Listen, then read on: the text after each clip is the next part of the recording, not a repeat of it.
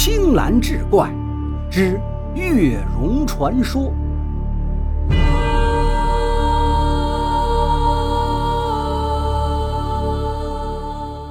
话说黄月容出生在扬州，父母早丧，孤苦无依，寄居在扬州广济药行。黄月容相貌秀美，天资聪颖，到十几岁就在扬州小有名气。扬州人都知道广济药行有个才貌双全的奇女子黄月容。明天启年间，浙江慈溪冯元彪考取进士，被委任揭阳县令。冯元彪赴任时路过扬州，听闻月容之事。便想亲眼见识一下。冯元彪乔装走进药行，就看见一位身穿鹅黄色衣裙、身材窈窕的少女正在柜台前抓药，态度温存又细心体贴，每一剂药都要口述一遍，然后又用小纸条写好用法用量。抓药人多，他不急不躁，笃定稳健，却和他十四岁的年龄相去甚远。直至晌午，黄月荣才注意到一直端坐在角落的冯元彪，便上前轻声询问。此时的冯元彪对黄月荣已生爱意。黄月荣前来询问之时，冯元彪便说自己心跳加速，经脉紊乱。碍于男女授受不亲，黄月荣便请来药行的老医生为冯元彪把脉。老医生为冯元彪把脉过后，又抬头看了一眼黄月荣，这让黄月荣愣了一下，脸上顿起红晕，随后便退入后堂。此时，冯元彪便对老医生表明了自己的身份，同时又婉转表达了爱慕黄月荣的心意，想娶月容为妾。老医生一听是县令大人，又一表人才，言语谦逊，颇有好感。老医生说此事还需征求月容之意，冯元彪便留下信物，告辞回到旅馆等待消息。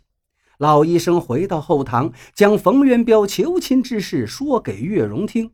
月容道：“观他衣着朴素，听他谈吐不凡，若真是为官，必是个好官，能世之左右，也是月容之幸。”老医生遂托信给冯元彪，冯元彪大喜，定了吉日，将黄月容娶了过来。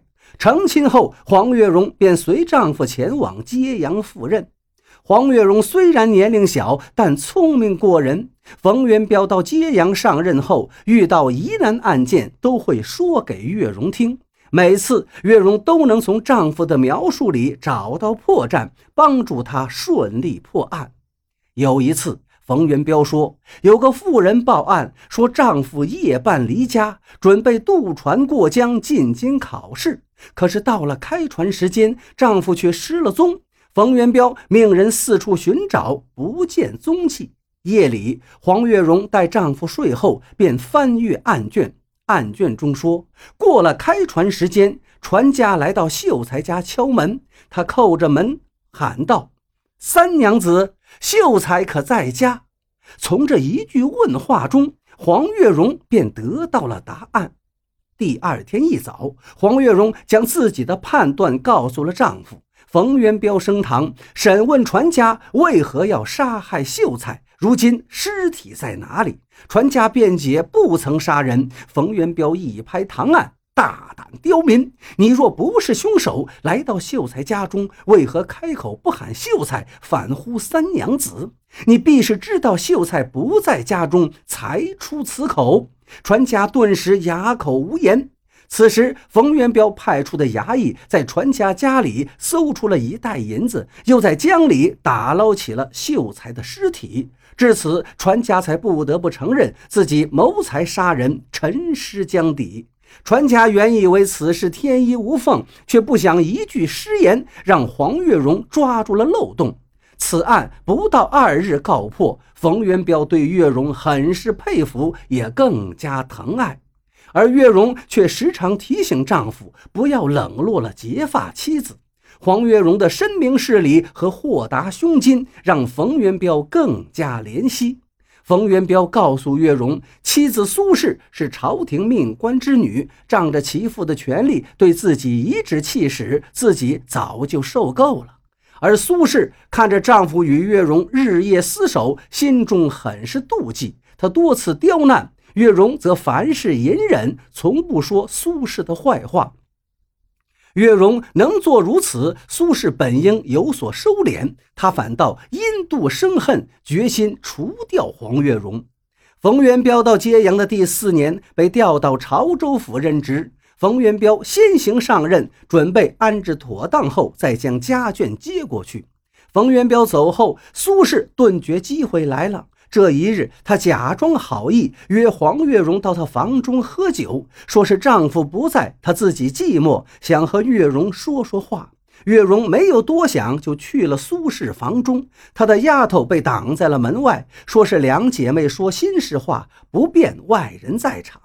那苏轼在给月容喝的酒里下了毒，不久月容毒发，含恨而死。看着死去的黄月容，苏轼竟恶狠狠地化毁了她的容貌。苏轼告诉管家，二夫人饮酒过量，意外身亡，叫他命人到潮州府报丧。然后他又把月容身边的丫头赶出了府门。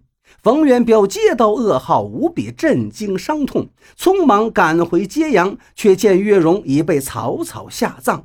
苏轼说是天气湿热，怕生瘟疫。揭阳地处岭南，气候潮湿，易发传染，倒是实情。冯元彪虽觉事有蹊跷，却也查不出所以然来。此后，冯元彪一直郁郁寡欢。一个夜里，冯元彪正在月荣房内哀思，老管家来到冯元彪面前，跪了下去，一字一泪把黄月荣遇害之事告诉了冯元彪。冯元彪听闻真相，想到月荣无辜惨死，顿觉肝火攻心，昏厥过去。此后，冯元彪对苏轼的态度奇迹般的好转起来，让苏轼十分惊喜，以为丈夫回心转意。到了八月中秋，冯元彪告诉苏轼：“听说中秋之夜，若是晴空，在榕江南北两河汇集的双溪嘴，能看到天上一月，水中双月的绮丽景色，想带夫人一起去观赏。”苏轼高兴地答应了。船到双溪嘴，冯元彪和苏轼并肩站在船头，欣赏三月奇观。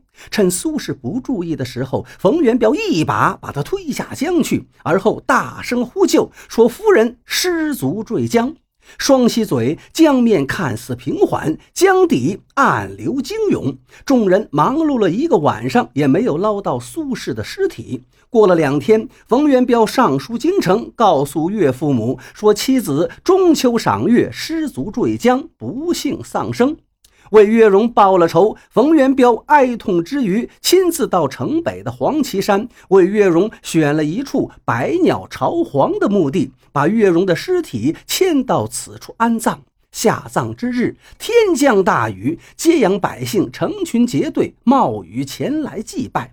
完碑之时，雨助天晴，蝴蝶飞舞，月荣的笑颜竟显露在墓碑之上，栩栩如生。冯元彪见此，更加伤痛不已，再次昏倒墓前。亲眼所见的人群惊奇之余，纷纷跪拜。冯元彪醒后，下令在月容墓上方的半山腰修建吕云庵，内筑铜钟一口。冯元彪请当地名士郭之奇写了《吕云庵记》和《月容传》，自己又亲作钟铭。一起铸于铜钟之上，以此纪念爱妾黄月荣。不久，冯元彪被调往京城做官，最后官至兵部尚书。自黄月荣死后，冯元彪一生没有再娶。